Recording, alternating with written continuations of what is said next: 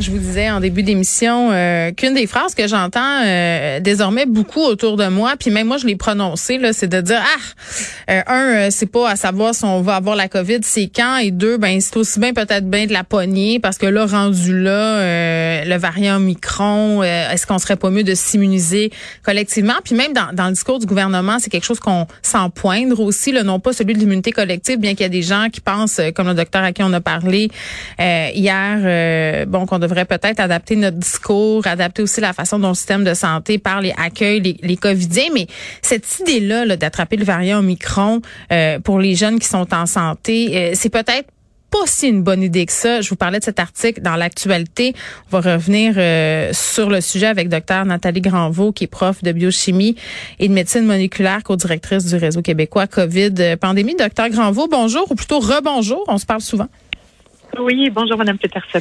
Bon, euh, cet article-là quand même qui a attiré mon attention parce que c'est vrai qu'on sent une certaine fatigue là, pandémique, moins d'adhérence aux mesures, euh, une scepticité aussi par rapport euh, à certaines actions du gouvernement, des, notamment au niveau vaccinal, et cette idée que bon, tu qu'avec le vaccin là, on peut avoir le virus sans réel problème. C'est-à-dire que moi je suis vaccinée, puis là je me dis si je l'attrape, ça sera pas si grave, mais, mais c'est quand même risqué d'attraper le variant Omicron. Là. Dans cet article on explique très bien l'article de Valérie Borde. Mhm. Oui, ben il faut sur absolument euh, euh, le euh, l'infection. On sait très bien que malgré tout, tous les outils qu'on a actuellement à notre disposition, mhm. incluant le vaccin, ne protègent pas à 100% et que finalement se dire que attraper le, le, virus pour se protéger davantage, ben, c'est un petit peu prendre comme un peu comme prendre un billet de loterie puis se dire je vais passer entre les gouttes puis moi je vais avoir une forme légère, mhm. mais c'est aucunement garanti. Puis les conséquences de de formes sévères immédiates et de conséquences à long terme peuvent complètement changer votre vie. Alors, c'est peut-être pas une chance qu'on veut prendre. Même avec le variant Micron, on peut développer une forme grave de la maladie? Euh, ben, il y en a effectivement. Sinon, nos hôpitaux ne seraient pas euh, ne déborderaient pas aujourd'hui. Je pense que les. Oui, mais attendez, euh, docteur Granvaux, je comprends ce que vous dites. Là, nos hôpitaux déborderaient pas, mais puis je dis pas que vous êtes en train de dire quelque chose qui a pas de sens, pas du tout là. Mais le, discours que le gouvernement nous fait, c'est que oui, les hôpitaux débordent, mais les gens décèdent moins. Il y a moins de, de, de, de, complications très très graves. Oui, il y en a des décès, puis aujourd'hui on en a quand même beaucoup là. Mais c'est quand même mm-hmm. les faits versus le discours en ce moment. On dirait que ça va pas ensemble. Tu sais, les gens ben sont comme perdus un peu là.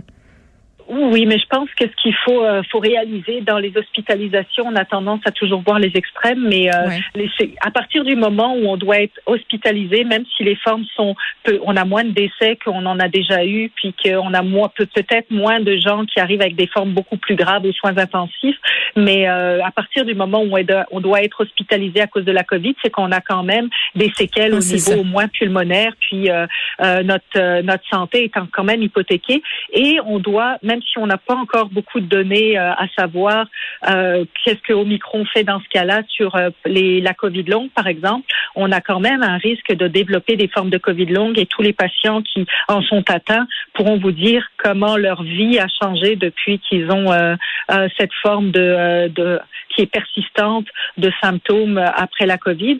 Donc c'est quand même des chances qu'on prend. Oui, il y a les hôpitaux, mais il y a aussi toute, notre condition physique globale les conséquences à long terme qu'on ne connaît pas encore. On a beaucoup de données qui mm. sortent sur des infections au niveau du cerveau qui sont pas étonnantes parce qu'on le voit avec d'autres virus, mais qui, quand on a la quantité de personnes qui ont été infectées, on va se retrouver avec tous ces, toutes ces personnes qui peuvent développer des symptômes qui pouvaient paraître rare quand on a des autres virus qui circulent, mais euh, quand on a la planète entière qui devient euh, infectée, ben, euh, ces symptômes-là vont peut-être apparaître et ces maladies mhm. dérivées ben, pourraient apparaître plus fréquentes. Je pense que c'est ça qu'il faut retenir. Moins dangereux égale pas pas grave. Absolument, absolument. Et il faut, euh, faut garder ça en tête. Ce qu'il faut garder en tête, c'est que le, les vaccins, même s'ils protègent pas à 100%, mais nous donnent une certaine protection euh, contre les formes sévères immédiates. Mm. Et on a de plus en plus de données qui nous montrent que euh, la vaccination peut protéger aussi contre les formes à long terme de Covid longue et de symptômes inflammatoires. Donc ça, c'est aussi une bonne nouvelle mm. pour limiter ces symptômes-là. Mais D'où ça vient cette idée d'immunité collective là qui circule quand même euh, abondamment, ah. même, même avant la COVID. Moi, je me rappelle quand j'étais petite, euh, les parents autour de moi faisaient exprès pour qu'on attrape la varicelle. si ta petite voisine avait la varicelle, ben là, ta mère t'envoyait jouer là pour que tu pognes aussi. Euh, tu sais, cette idée-là de développer notre système immunitaire. Oui, absolument, mais c'est euh, l'idée d'immunité collective à la base, elle est, euh, elle existe. Si on a une maladie où on sait qu'elle va euh, déclencher une réponse immunitaire qui va mm. être persistante à long terme, ça va nous immuniser contre une infection ultérieure. Alors vous avez mentionné la varicelle, mais dans le cas ici, premièrement, on se rend compte que avec un coronavirus comme celui auquel on a affaire, ben, on se rend compte qu'une première infection ne mm. nous protège pas contre l'infection par un des autres variants qui est arrivé après. Donc ça à partir de là, déjà, le concept d'immunité collective tient plus vraiment la route. Puis il y a le, côté de euh, c'est quoi la sévérité qui est associée à l'infection, parce que si on, si on avait misé sur l'immunité collective au début, mm. euh, sans parler de se dire bon, on n'a pas besoin de vaccin, tout le monde va s'immuniser, on va on va le laisser. il y a des pays qui l'ont fait là, euh, miser sur l'immunité collective, ça, n'a pas très bien, hein, ça a pas bien viré disons ça, de même. fonctionner parce, que ça veut dire de laisser beaucoup de gens mourir de la de cette forme-là. Donc, on, mm. on peut obtenir une immunité collective si on laisse mourir les gens qui développent des formes sévères.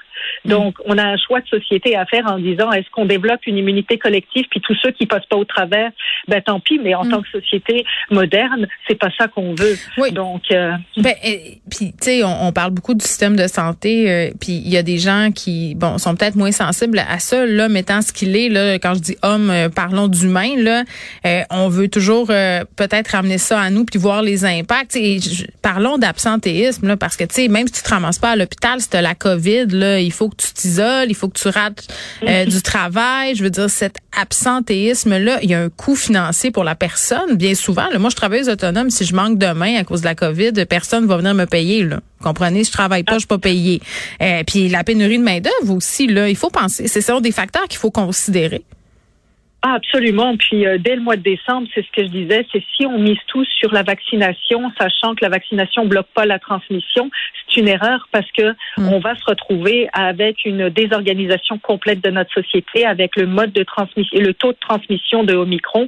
C'est vraiment vers ça qu'on s'en va. Puis ça n'a pas manqué parce qu'il aurait vraiment fallu associer ça à des mesures qui bloquent la transmission en même temps qu'on vaccinait la troisième mm. dose, parce que là, on se retrouve qu'on a trop de monde infecté. Toute notre nos, toute notre société est désorganisée parce que les gens peuvent pas fonctionner. Et là, il y a l'école qui rouvre, la fin du couvre-feu. On nous a bien dit le mardi, donc hier en point de presse, qu'on attendait là, du côté de Dr Boileau de voir les impacts de tout ça, parce qu'il y en aura. Là. Oui, absolument. Puis euh, c'est ce que Dr Boileau a dit. Puis de l'autre côté, euh, le ministre de la Santé, euh, Christian Dubé, a dit est-ce qu'on, est-ce que vous pensez vraiment qu'on est dans une période où on peut se permettre des relâchements, des assouplissements? Et je pense qu'il a raison. Il faut absolument pas, pas aller là en ce moment parce que ben on le voit, tout le monde est à bout, que ce soit dans tous les systèmes de, de, la société, la santé, l'école, etc., les parents, les mm. enfants, etc. Tout le monde est au maximum de ce qu'ils ont pu faire. Alors il faut vraiment pas plonger un peu plus loin. Ben non, effectivement. Puis gardons en tête là, cette idée que moins dangereux égale pas pas dangereux. Et tu sais, on parle, on a beaucoup parlé de Covid longue à un certain moment. J'ai l'impression que là, on en parle moins. Mais moi, ça a touché des gens autour de moi, là, des gens qui six mois plus tard sont, sont toujours malades, sont fatigués, euh, sont plus capables d'être productifs euh, comme avant au travail.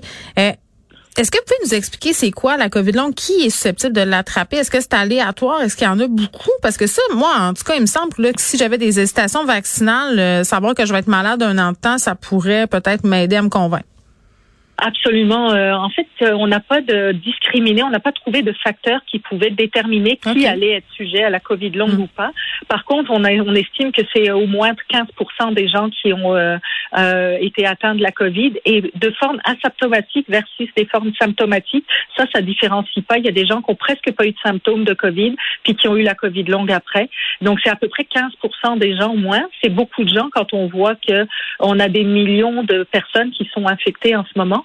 Et les symptômes qui peuvent rester, bon, bah, c'est beaucoup de la fatigue. Ça, c'est une fatigue, des douleurs musculaires, des difficultés respiratoires, des maux de tête, des céphalées qui peuvent persister, des, des donc c'est vraiment des symptômes qui sont handicapants. Bon, il y en a d'autres aussi qui sont l'agnosie, donc les gens qui ont plus de goût, qui qui sentent plus, puis ça, ça peut persister longtemps aussi. Alors c'est très handicapant. Il y a des gens qui, quand ils mangent, ils ont l'impression de manger des euh, des, des, des, détritus. oui, ça change le goût. Mon ami me disait ça. Certains aliments goûtaient le pourri.